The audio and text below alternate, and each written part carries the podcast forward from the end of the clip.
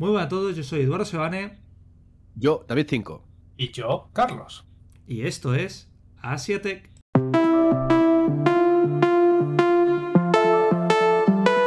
Asiatech, tu podcast de tecnología asiática. Muy buenas a todos, estamos aquí una semana más en nuestro episodio 43 de podcast. Recordando siempre que estamos primero en Twitch y luego lo subimos, así que si estáis escuchando esto podéis entrar en nuestra página de Instagram para saber cuándo salimos en Twitch y nos queréis ver el jeto. Lo feo que somos o lo hermoso que somos. Cada uno que se defina como quiera. ¿Cómo estáis, chicos? Bien. Pues muy bien, es lo que nos traes esta semana. Hay rumores que será una sección interesante. Es útil, más bien diría, que interesante también. Pero bueno, ¿quién empieza hoy? Tú, Molins, ¿qué pues nos traes? Si queréis, si queréis, le doy yo. Mm, así, sin vaselina como dirían los de la Generalitat de Cataluña, que es como han recibido esta noticia. Porque, básicamente, Sony se baja del tren del Mobile World Congress presencial. ¿Qué dices? ¿Ya empezamos las bajas tan rápido? Bueno, tan rápido no. Es que si tardamos un poco más ya no estamos a tiempo quizás. Pero esto, esto es... Eh, cae un grande, ¿no, Sony? A ver... Bueno, un grande. Recuerdo, recuerdo que en el anterior fue también el primero. Sí, pero a ver, Sony realísticamente, ¿qué, planea traer al Mobile World Congress? ¿Sus móviles que tienen un, pequeño sector? O sea, tampoco tiene. Igual quería traer las gafas de realidad aumentada, las nuevas de, para Play, ¿no? Estaría guay, pero no sé. O sea, al fin y al cabo, recordemos que creo que lo comentamos en el podcast. Eh, Sony blanqueó las cifras de, de móvil eh, del, tema de beneficios con el, tema, el sector gaming suyo que tiene, porque es que si no, no el teléfono no le sale a cuenta vender a Sony. Así que tampoco me espero mucho de la marca Sony como tal. ¿Qué opináis? A ver, se, se prevenía que viniesen a presentar algo más de lo mismo que presentaron en el CES, que vendrían a ser pues algunos smartphones de la gama Xperia, pero poco más. Qué penita, yo, tuve una Xperia, ¿eh? Me acuerdo con los, con los primeros botones de estos que había en FCs. Y lo Sí, sí, la gama Xperia, la, recuerdo la Xperia P, te venía con una especie de botoncetes o no sé cómo decirles, como tazos pequeños. ¿Un llaverito? No, no, no, era para ponerlo por la casa. Oh. Y era para NFCs. Y entonces tú podías configurar el móvil para decir, por ejemplo, lo dejo en el trabajo, pues acerco el móvil y estoy en el modo trabajo y no sé qué. O cuando me voy de casa, lo acerco y lo pongo en la casa. Y empezó el tema este, hará, hará tiempo, esto 2010, 2011, ¿eh? Quiero recordar.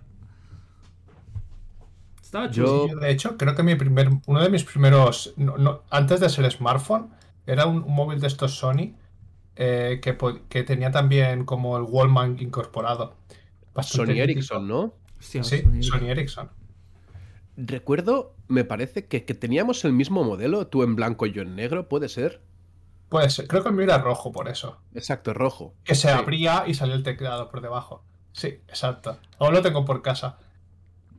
Pues yo recuerdo que ese móvil, así que fue, posiblemente es el último que tuve de Sony Ericsson o de Sony. Primero y último.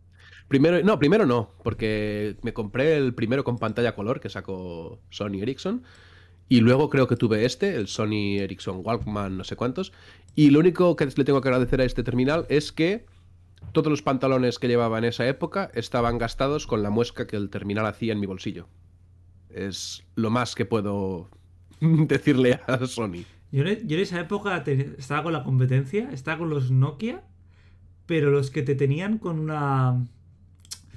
No me recuerdo cómo se llama, Express Music, puede ser, Nokia Express Music, ¿os suena? Sí, sí, sí, sí, también tenían botones laterales y tal. Sí, que tenía un lapicito y también lo, que más me hacía gracia es que como en forma de llavero lo podías enganchar y tenías una púa pequeñita de guitarra y era para tocar, porque la pantalla, la pantalla era táctil pero capacitiva, me parece, ¿no? Sí, resistiva. Resistiva, perdón. Entonces estaba guay, estaba guay. Yo tenía la competencia en ese caso. Pero bueno, o sea, Sony se ha bajado. La pregunta aquí es, ¿quién creéis que bajará, será la siguiente baja? Samsung. ¿Samsung? Hostia, si se cae Samsung, se cae gordo, ¿eh? Yo creo que se, cae Samsung y posiblemente Después se caería Huawei o alguna cosa, alguna de estas importantes asiáticas también. Es que Samsung tira mucho ¿eh? para el Mobile Congress, porque el Mobile Congress sí que te gustaría ir a ver a Xiaomi cada vez más, pero, pero Samsung es como por ahora el iPhone en la gama de Android. Y te esperas que traiga cosas tochas. Bueno, recuerdo que ya ahora las últimas versiones que se pudieron hacer, recuerdo que Samsung asistía, porque tenía su stand, no exageradamente grande, o no lo recuerdo exageradamente grande, y luego no presentaba nada, simplemente presentaba cosas por las mismas fechas, también en Barcelona, pero en eventos propios. O sea, se montaba su propia fiesta, invitaba a sus novios y presentaba sus cosas. Con sus barcos y sus putas, ¿no? Yo me lo quiso, yo me lo como. Sí, sí, sí, sí. De hecho, no sé si recordáis, para el evento de presentación del Note 10, que crearon como una especie de cubículo cerca de, bueno, en Plaza Cataluña, el que era el salón de eventos, y bueno, pues allí empezó la carrera del móvil cardía solo. Hostia, creo que, creo que sí, pero recuerdo que esa época viajé a Madrid por trabajo y en Madrid también había una en, por el centro. O sea, estaban en los dos lados. A lo mejor decidieron hacer un evento simultáneo, podría ser.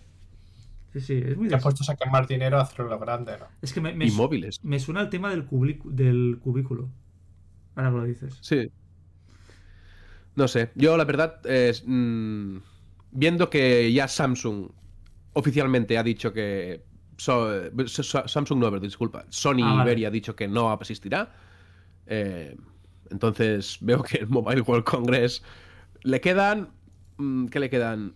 Una semana, menos de una semana, casi dos semanas para la realización. Y yo creo que será un absoluto fracaso. Podemos decir que Sony ha plantado el primer clavo en el ataúd del Mobile World Congress. Eh, sí, ha plantado el primer clavo en el ataúd y el primer pino fuera del ataúd. A mí es que lo, que me flipa es con tantas empresas cayéndose, ¿quién en su sano juicio va a pagar los 700 pavazos que vale la entrada más barata? Bueno, eso para asistir. No, claro, yo digo la más barata. Que, es que si nadie viene, es que no sé. Pero no, no, hay un montón de entradas que se venden así, rollo, va, vente, no sé qué, a tal empresa, regaladas y este año Y este año va a haber más. Verás que va a haber más, porque al final los expositores no quieren pagar por una feria en la que nadie visita. Ya. Sí, hay feria.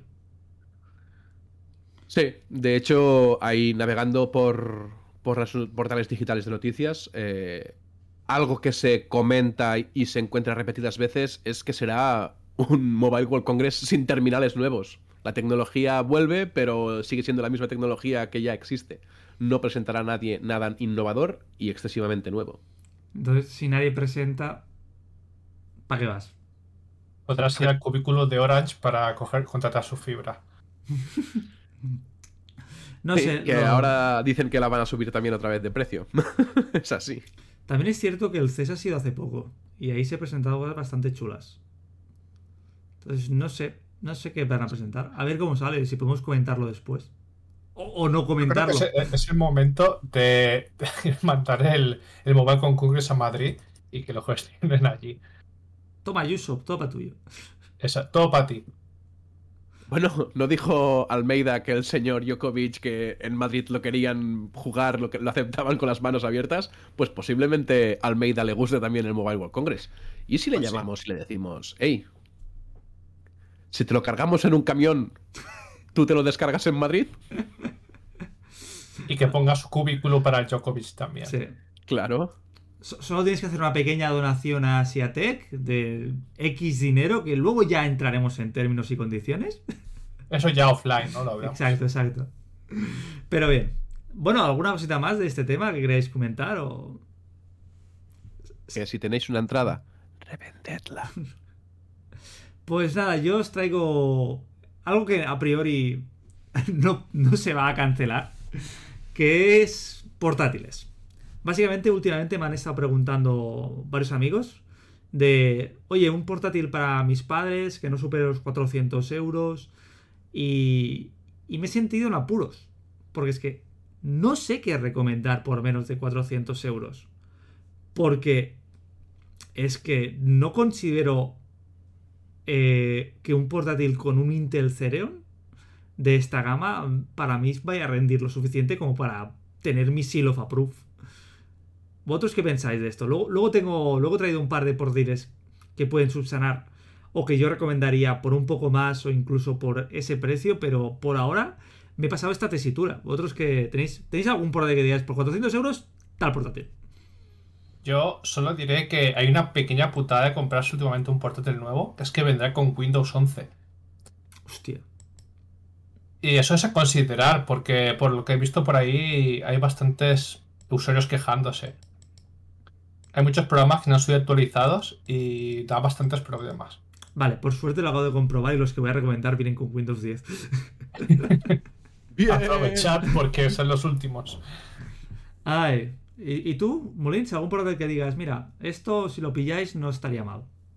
A ver, no es un portátil en concreto, porque el modelo pues se me escapa un poco ahora mismo, pero recuerdo que es verdad que tienen la gama de los Intel Celerons, pero Intels de onceava generación y tal, eh, la marca Primux.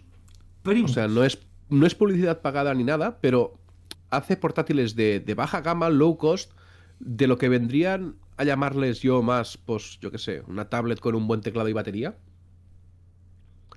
Pero cosas interesantes y realmente si solo necesitas portabilidad en la máquina más que potencia, puede ser, o al menos yo los he considerado algunas veces y me he estado repensando de, mm, me voy dos semanas a cierto sitio y me gustaría tener algo donde cómodamente ver y teclear. Me lo he pensado un par de veces. ¿Y para eso no prefieres una tablet y un teclado o algo así? La rigidez de la pantalla y no tener que buscarme un stand y eso me gusta. Yo soy del que lo usa en las piernas en el sofá. Aparte que un portátil te puedes ir a las 14 pulgadas y una tablet por ese tamaño te va a costar un riñón. ¿No? Sí, sí, sí, sí, exacto. Y aparte, o sea, no buscaría quizás 14 pulgadas, pero 13 sería un tamaño estándar que, que ya está como normalizado y sería lo interesante. Claro, es que depende del uso que le quieras dar. 13, si es para trabajar diariamente, seguramente se te va a quedar pequeño. A no ser que tengas un monitor externo, 13 para mí es demasiado pequeño. Sí, para mí también. Tiene que ir a partir de 14. 13 es el, mm. portátil que me, me llevarías bajo el brazo para puntualmente tener por ahí fuera, pero es que normalmente estaría en casa conectado a una pantalla. Claro, pero es que para, o sea, tendrías dos portátiles, uno para casa y otro para llevarte, es un poco engorroso. No, no, no, no, no he dicho que el de 13 puntualmente me lo llevo por hacer alguna gestión fuera, pero tiene que ser algo muy puntual y de normal está conectado a una pantalla. el, mismo, el mismo. ¿Os habéis dado cuenta de que las dos personas que no les gustan los portátiles de 13 pulgadas porque son pequeños llevan gafas? No digo nada, ¿eh? pero por eso de la gafa vemos bien. Potser feu-s'ho mirar. Pues a lo mejor no. Si hago así, no me lo puedo hacer mirar. Y para la gente del podcast, me he quitado las gafas. Ah, pues hoy os traigo lo que yo podría considerar. Primero, lo, os voy a traer un portátil que por menos de 400 euros me le, daría un, un, tiento, aunque sea una mirada. Que no es una marca muy conocida, es más, no la conocía hasta que lo vi. Se llama. Notifixis. Notifixis. Por cierto, la de Primox me ha recordado más a una copistería donde puedes revelar fotos a imprimir camisetas con diseño que, una marca de, portátiles, pero bueno. Y esta tampoco se queda atrás. La marca se llama Alurin Flex. Una, un portátil que por 380 euros tienes un Intel Core i3 de, de décima generación, es cierto que de la gama U, pero 8 GB de RAM, DDR4 y 256 GB SSD y 14 pulgadas. Es cierto. Y en, el, y en el mismo pack, un pote de cola de 3 kilos y dos cajas de condones. no, a ver, es cierto que no tiene la mejor pantalla. O sea, tiene una pantalla de 1366 x 768. Esto no llega ni al Full HD. Pero oye, al menos en la CPU ya tiene algo, ¿vale? Y el, y el almacenamiento SM2, que si no quieras, ya tiene no es un SSD de los cutres cutres que habían al principio. Y bueno, en este tipo de portátil lo bueno es que tiene una entrada RJ45, tiene HDMI, tiene dos eh, USB 3.1 de, segunda generación. Tiene cositas. Tiene un lector de micro SD. Ya tiene esto. Y esto no se pasa de un kilo y medio. O sea, pesa 1,48.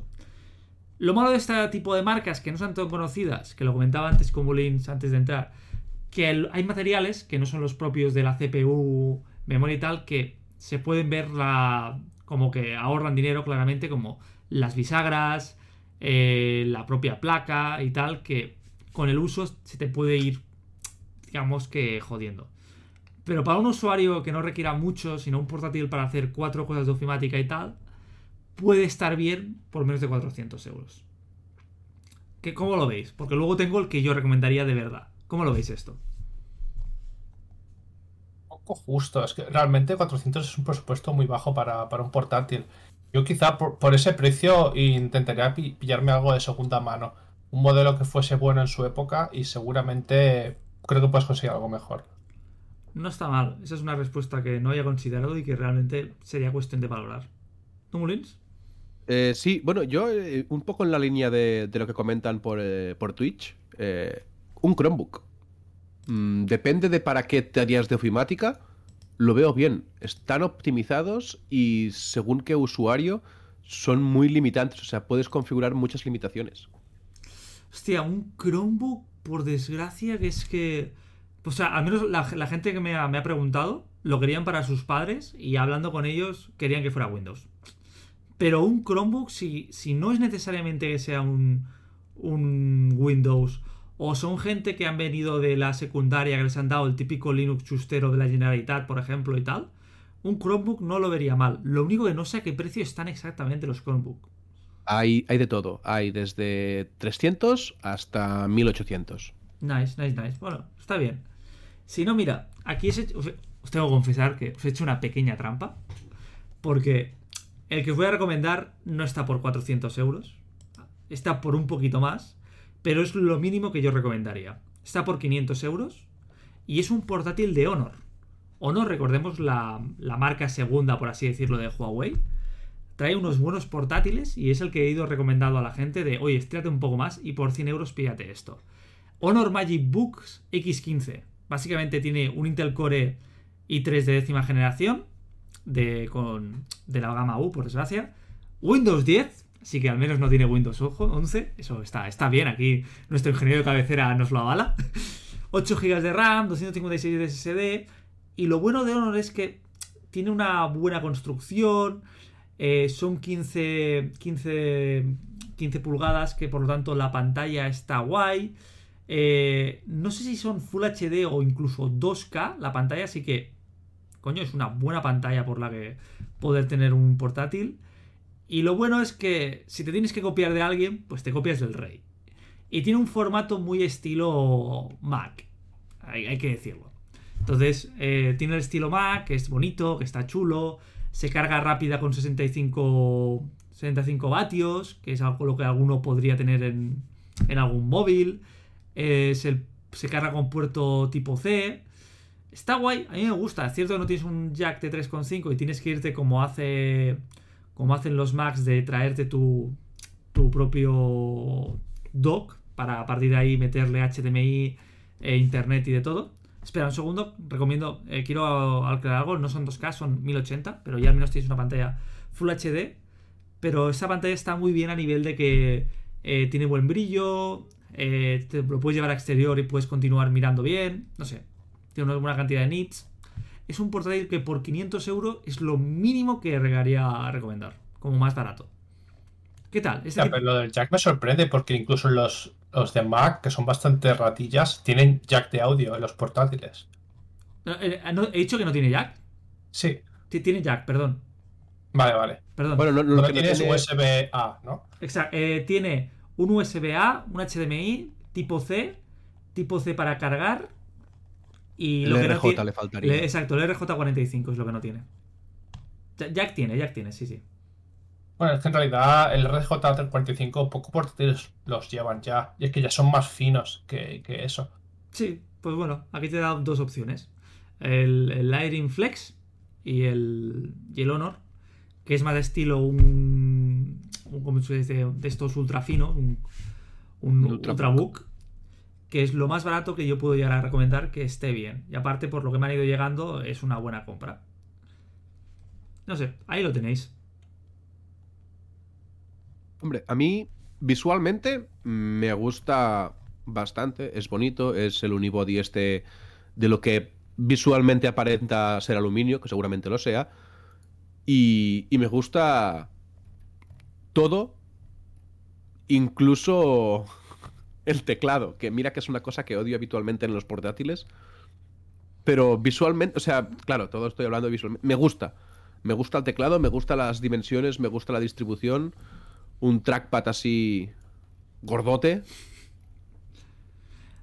Tengo que decirle, ah, tiene un defecto. Que hay gente que no lo podrá soportar, pero tengo que comentarlo. ¿Te has fijado en la pantalla bien? Eh, tiene la webcam abajo. Tiene la webcam abajo. En el propio teclado aprietas un botón y sale la webcam por abajo. Que es algo que a mí personalmente no me acaba de gustar, pero bueno. Oye, que... A ver, es... es, em, identificas rápidamente ahora en lo de las videollamadas a quién tiene un portátil con una webcam abajo, porque se le ve, digamos, a través de lo que sería la varilla de la PCR, se Sí. coge directamente desde por aquí, y, y luego, pues, si gastas un poco de papada, también puedes casi tocarla a través de la webcam. Es, es curioso. Yo por eso albergo la barba. La barba disimula la papada.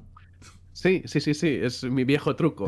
De hecho, hay una solución si tienes un portátil de estos con la web abajo, que es que tener un stand para el portátil. Sí, o lo- Entonces, utilizas un teclado, el portátil está un poco en alto, de forma que el ángulo es más o menos eh, va con tu boca o así, por tanto no se ve tan desde abajo. Y si trabajas con un monitor externo, es casi lo normal tener un stand. Y todo porque el señor fucking fabricante de portátiles no le ha salido de la punta al cipote meterla arriba, que es donde toca. Bueno, pero en realidad yo creo que todo el mundo debería trabajar con un stand, así que... Sí, o incluso he visto gente que lo que hace para solucionar esto es alejarse mucho. De- se aleja mucho del, por- de la- del portátil para que no se le vea tan así. Sí, sí. Tanto Y luego hace que así. se tumba a la cama y se pone a dormir, ¿no? Sí, exacto. En plan, ¡no te oigo! ¡Cómprate un micro, hijo de puta!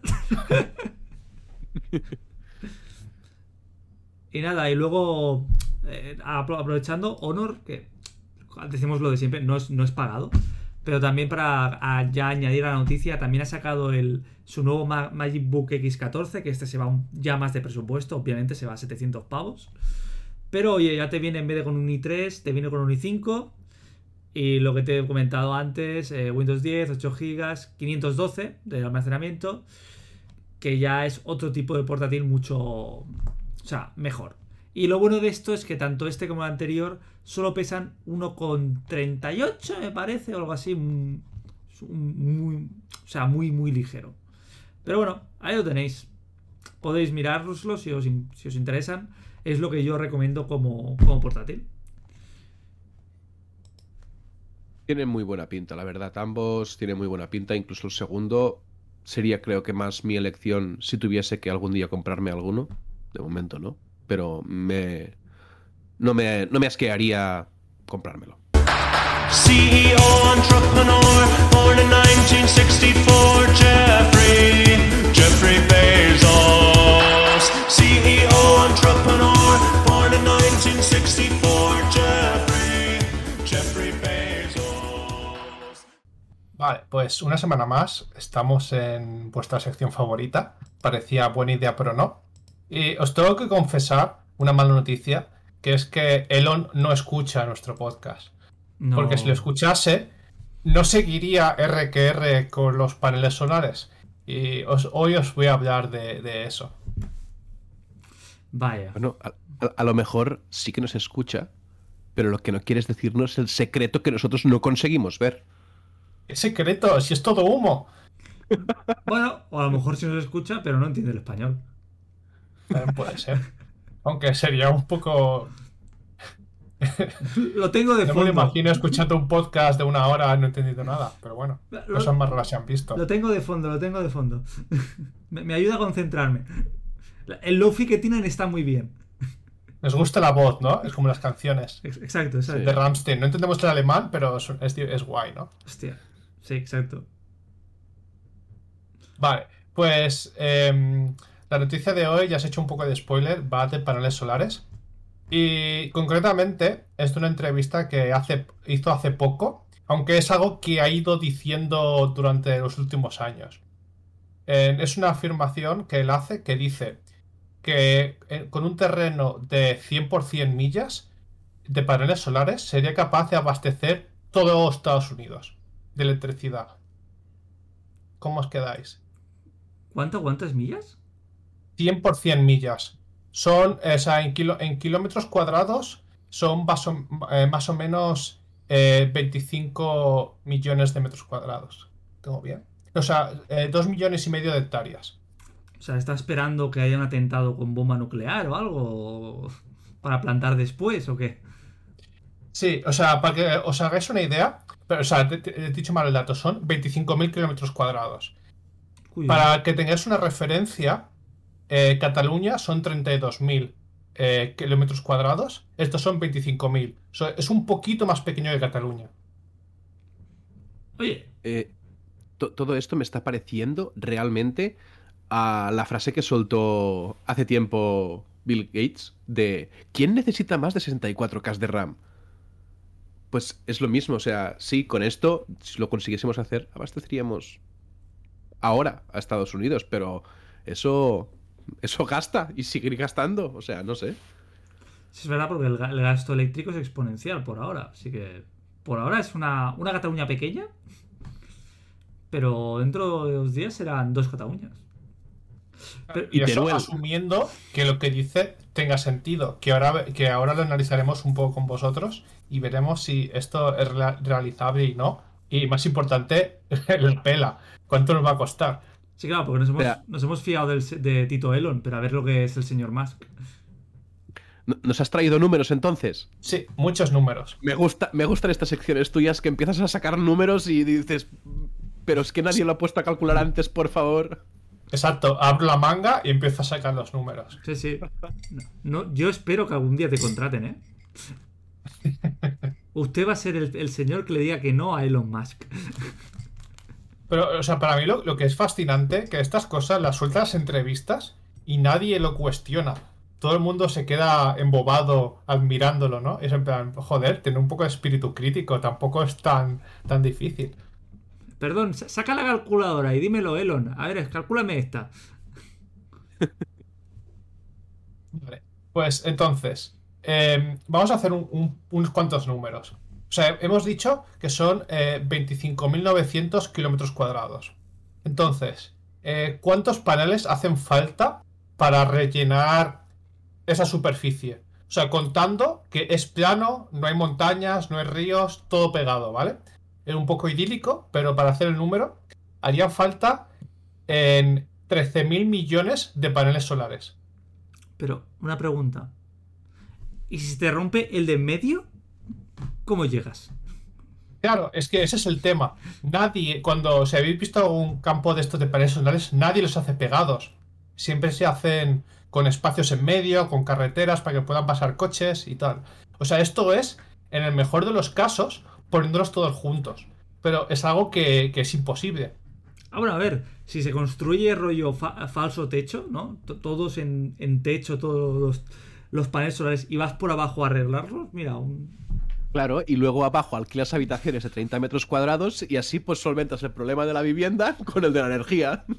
Hostia, Pero mira, estamos hablando de falso techo de una superficie como más o menos como Cataluña de grande. Bueno, pues mira, todo el mundo podría vivir allí. a ver, ex- existe Texas, ¿no? O sea, Ya, Bueno, eh, el tema. Imaginad por un momento que esto es posible, luego analizaremos más en detalle. O sea, la broma costaría 8.8 billones de dólares hispanos. Eh, 8 trillones eh, en americanos. o sea que 8 millones de millones, ¿no? sí. tienen que en- engañar ocho veces al señor Barnes. Para conseguir billetitos de esos, ¿no? Sí, exacto. Claro, pero esto es en cuanto a superficie, ¿no? Si quisiésemos llenar esa superficie toda de paneles. Pero esto es un poco simplificación, pero es para daros una idea a grosso modo. Entonces analicemos un poco más el problema, ¿vale? Porque los paneles solares en- no van a estar funcionando todo el día, porque tenemos día y tenemos noche. Entonces, eh, durante el día tienen que ser capaces de acumular energía en exceso, acumularla en algún sitio y luego por la noche pues no son operativos. Por tanto, los paneles solares tienen que tener suficiente potencia durante el día para que, para que puedan hacer suplir lo de la noche. Y ya de paso, también si algún día no hace sol, porque también puede pasar. También es verdad, puede haber nubes. Pero tú no sabes que el sol siempre está, lo que no lo ves. Es, es que esto. No sé ya a quién creer, ¿eh? Si al ingeniero de cabecera o a Tito Elon. Ya, ya- estoy encontrando brechas en ambos lados. Bueno, bueno. Vale, pues haciendo los cálculos, em, eh, porque lo- los paneles solares, según sus especificaciones, harían falta más o menos unos 11 11.000 11.000 millones solo, no 13. O sea, habría espacio. Si los pusiéramos todos juntos, solo necesitaríamos 11.000 millones y tenemos espacio para 13.000, por tanto, cabrían la superficie que Elon nos ha dicho. Pero claro, como Edu ha apuntado antes, nadie en su sano juicio los pondría todos pegados, porque los paneles se rompen y hay que hacerles mantenimiento. Sí, sí, he, Eh, dicho, he dicho- he dicho algo en sentido, pero para hacer la broma, así que tampoco no, no, no me puedo No, pero tiene sentido. De, de hecho, por lo que me he estado informando, cuando hacen los campos de paneles solares, aproximadamente un 50% del espacio va para los paneles, otro 50% va entre carreteras y espacio de separación de los paneles. Por tanto, si queremos colocar los 11.000, haría falta el doble de territorio, dos Cataluñas. Joder. Y eso teniendo en cuenta que tendría que ser una superficie más o menos plana. Sí, claro. Nada, mira, yo, te lo soluciono, ¿vale? Tú, mon- Cuéntame. tú montas, ¿sabe? O sea, tú pones una plataforma, ¿sí? Con ruedines, ¿sí? Y todas las los paneles arriba de esa plataforma. Y te soluciona dos cosas. Primera, que la puedes poner junto y ir por debajo de la plataforma a arreglarlo. Y segundo, como tiene ruedines, por el día se van moviendo a llegar por la noche. Y así siempre está. Sácame de aquí. es- Es que me he imaginado, es que me he imaginado ¿Eres realmente. ingeniero? Es que me he imaginado a alguien con traje y corbata presentando esta fantabulosa idea a, a- a- a inversionistas, por ejemplo. Con la cara de- seria, ¿no? Exacto. Eh, pues me gusta tu idea, chico. Vales mucho. Sí, sí. Es que me la susurró Elon el otro día. Joder. Ay. Entonces, eh, el, el recuento sería de que en una mm, plantación de paneles solares, eh, solo el 50% de la superficie es realmente productora de energía, ¿no? Entonces, Sí. joder, pues es muy poquito. Sí, o me me- parece muy poco. Es mejor hacer plantación de marihuana que tiene más, más, más beneficio. Exacto. Claro, pero es que los problemas no acaban aquí. Eh, porque no sé si os acordáis que os comenté en la otra sección que todas estas cosas tienen una vida útil. Ya lo hablamos el otro día con el Starlink. Pues con los paneles solares duran un poco más, pero también tienen sus problemas cuando se quieren reciclar. Para que os hagáis una idea, cada año pierden un- el rendimiento de un 1%. Y de hecho los fabricantes normalmente recomiendan cambiarlos a los 25 años.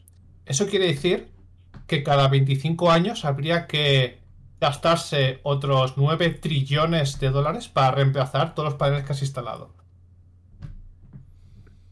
Joder. Ya, ya, ya. ¿Necesitan chips estos paneles?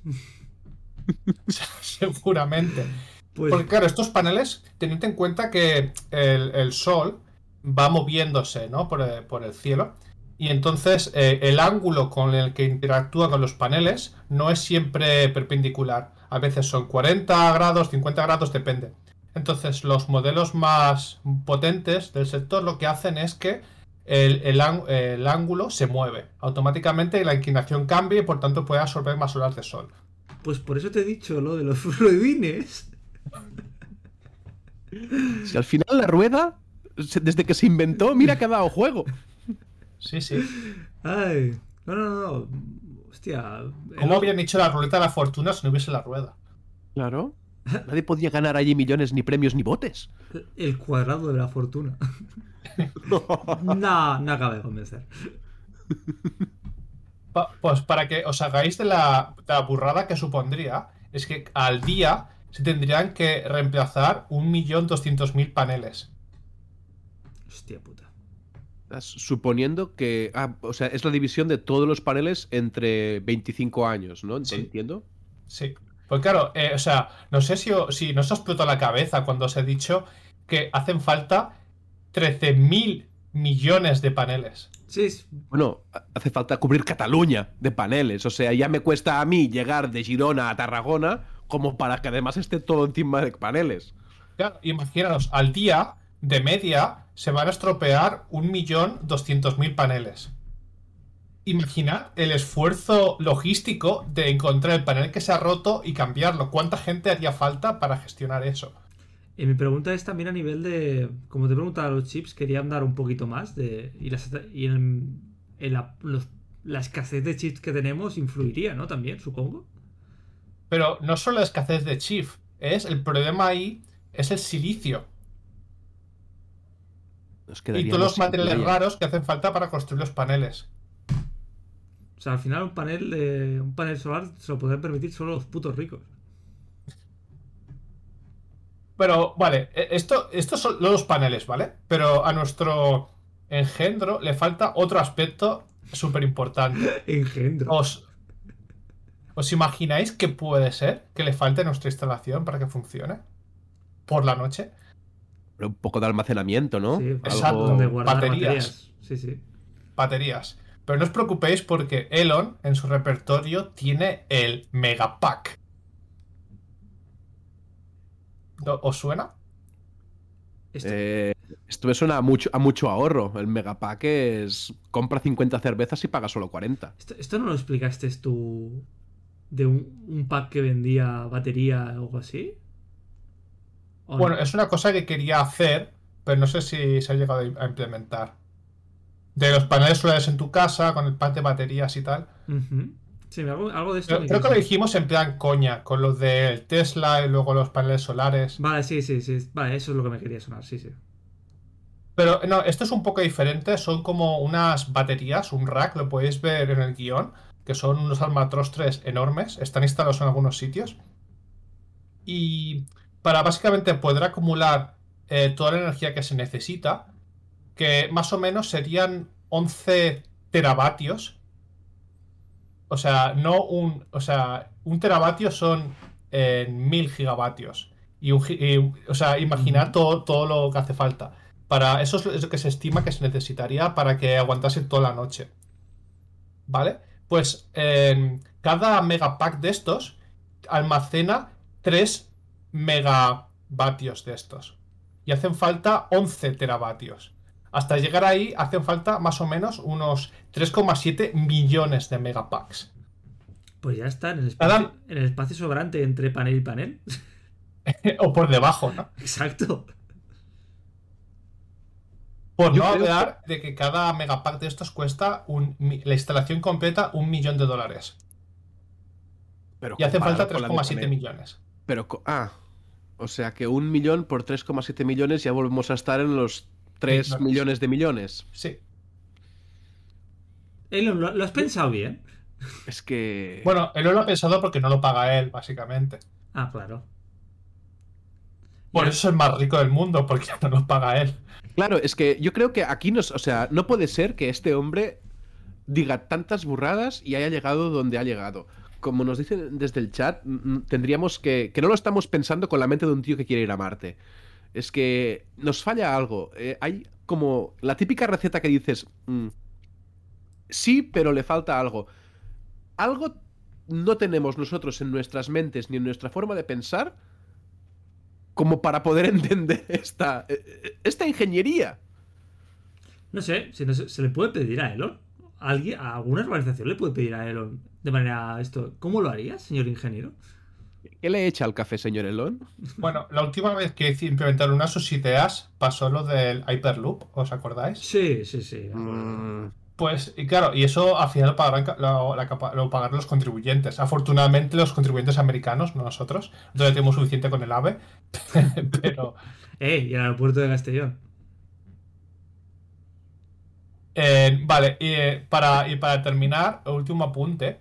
Eh, el tema es que cada eh, megapack de estos de batería utiliza unos 500 kilos de litio.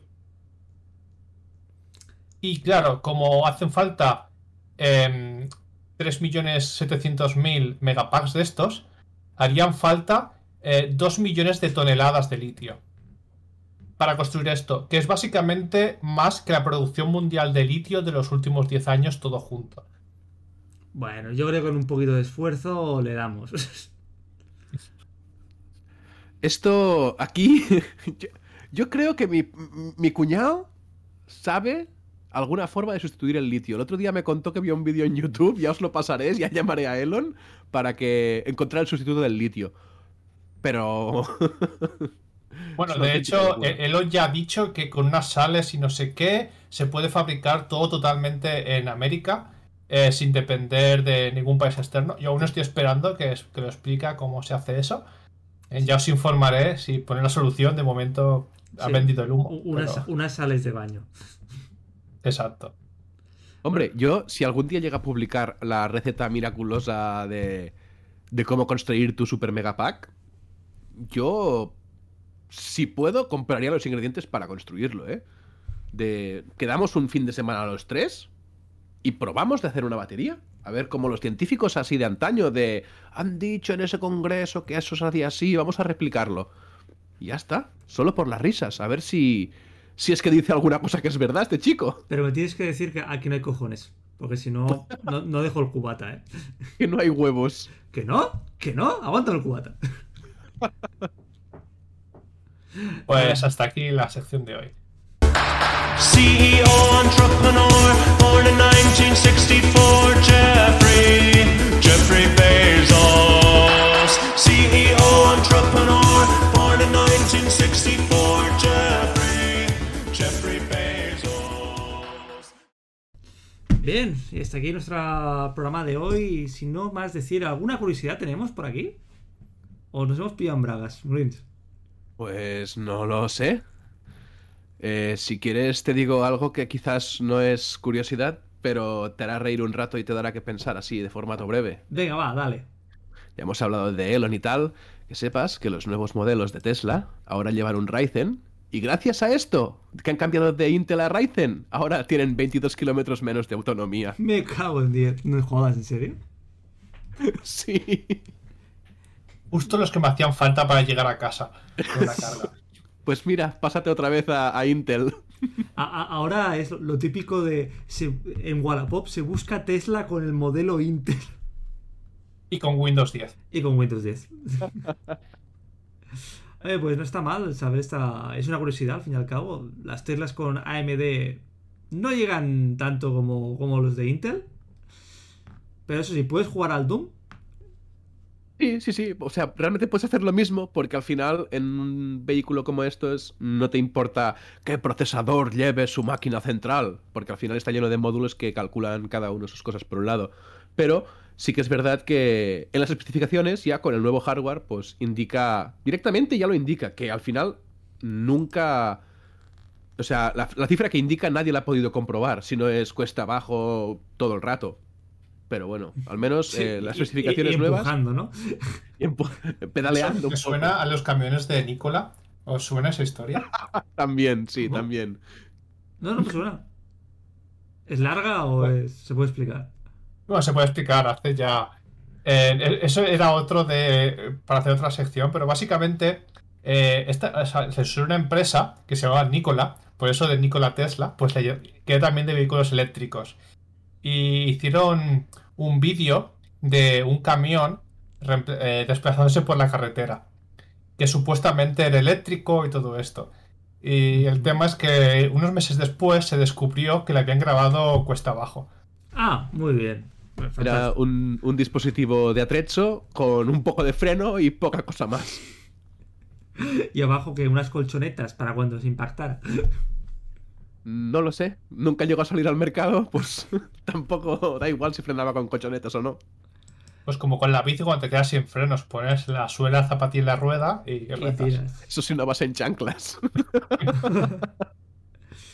Bueno, chicos, hasta ha sido un placer estar otra vez en este programa 43.